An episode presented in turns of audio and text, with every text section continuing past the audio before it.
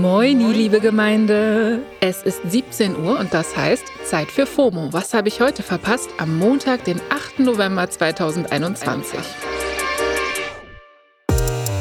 Mein Name ist Jasmin Polat und ich starte in die KW 45 mit gemischten Gefühlen.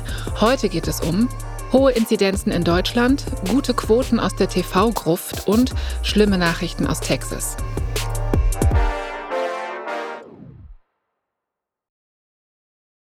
Wir starten die Sendung mal wieder mit einem Corona-Update. Leider. Das Robert-Koch-Institut hat nämlich erstmals seit Beginn der Pandemie eine 7-Tage-Inzidenz von über 200 gemeldet.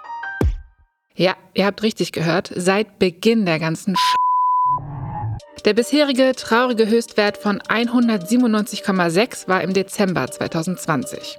Aber damals gab es noch keine Impfung, deswegen sind diese Werte nur bedingt vergleichbar, weil dank Impfung müssen viel weniger Menschen nach einer Infektion ins Krankenhaus. Trotzdem einfach ein Downer, diese hohen Zahlen. Ja, und auch YouTuber und Podcaster Rezo hat sich mit Corona angesteckt. In seiner Insta-Story schreibt er, dass es ihm schon besser geht, aber ich zitiere: Trotzdem, ich war in meinem Erwachsenenleben noch nie so krank und bin froh, dass ich geimpft bin. Sonst hätte mich das wahrscheinlich anders weggekickt. Oh Mann, auf jeden Fall auch von uns. Gube, Rezo. Am Samstagabend lief das TV-Event des, ja, des Jahres. Das Jahr ist ja bald rum. Wetten, das war wieder da. Ja, Genau, die ZDF-Sendung mit den random Wetten und Moderator Thomas Gottschalk wurde 2014 nach 215 Folgen eingestellt und kam jetzt, sieben Jahre später, nochmal aus der TV-Gruft, um uns zu gruseln. Und auf Twitter ist das Event unter mehreren Hashtags hoch und runter besprochen worden. Ich hatte das Gefühl, meine halbe Timeline guckt Wetten das. Und der Tenor der Tweets war begeistert bis ungläubig darüber, dass sowas 34 Jahre lang über die Bildschirme gelaufen ist. Thomas Gottschalk saß wieder auf seiner Couch in einem Gold-Brokat-Blazer und hat unangenehme Sprüche geklopft. Michelle Hunziker hat höflich mit WettanbieterInnen Händchen gehalten. Es gab Wetten mit Hunden, Kindern und einem Bagger. Helene Fischer hat gesungen. Die männliche Hälfte von ABBA war da. Ihr merkt schon, TV-Gruft-Feeling. Ich hätte fast eine Kerze angezündet. Also Full Disclaimer, ich habe es eine gute Stunde ausgehalten und dann musste ich ausmachen. Die Sprüche und all das, das war mir wirklich zu viel.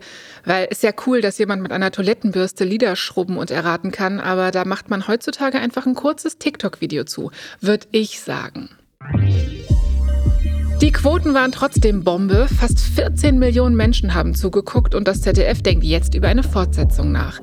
Ich möchte es mit Jan Bimmermanns alias Weltchefredakteur Ulf Poschards Worten sagen. Bitte nicht. Bitte nicht.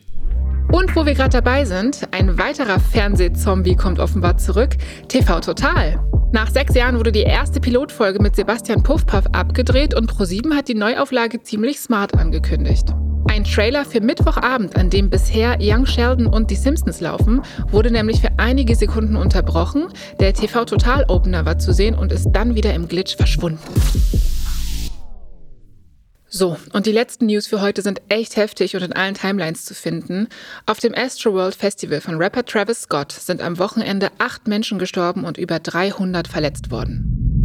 50.000 Menschen waren in Houston, Texas, um Auftritte zu sehen von Travis Scott, aber auch SZA und Bad Bunny. Drake war als Überraschungsgast dabei. Was genau passiert ist, ist bisher noch absolut unklar. Houstons Feuerwehrchef hat gesagt, dass die Menge sich vor der Bühne begonnen hat zusammenzudrängen, was eine Panik ausgelöst habe und zu Verletzungen geführt haben soll. Vermutlich waren auch mehr als die angegebenen 50.000 Menschen vor Ort. Es gibt zahlreiche Videos im Netz, in denen zu sehen ist, wie BesucherInnen über Zäune klettern oder Eingänge stürmen. Auf Twitter, TikTok und Instagram kursieren Berichte von AugenzeugInnen und BesucherInnen, die offenbar vor Ort waren. Und vor allem auf TikTok gibt es viel verstörendes Videomaterial. Bitte schaut also, was ihr euch geben könnt und scrollt mit ein bisschen emotionalem Sicherheitsabstand. Was die Ursachen angeht, gibt es auch viele Theorien auf Social Media. Von zu wenig SanitäterInnen, fehlenden Sicherheitskonzepten und sogar unbemerkt gespritzten Mitteln, sprich Needle Spiking, ist die Rede. Außerdem gibt es Vorwürfe an Travis Scott, er habe auf Hilferufe aus dem Publikum nicht oder zu spät reagiert und sogar Illuminati-Verschwörungserzählungen sind dabei. Also schaut auch bitte da ganz genau, wer was verbreitet und haltet auch hier so eine Art Sicherheitsabstand, ja? Tja, es sind verständlicherweise viele Menschen aufgebracht, so etwas darf einfach nicht passieren. Aber wer wirklich Verantwortung trägt, weiß ich nicht. Travis Scott hat sich dann kurz darauf auch auf Twitter und Instagram mit einem Statement gemeldet und den Familien und Angehörigen Kraft gewünscht.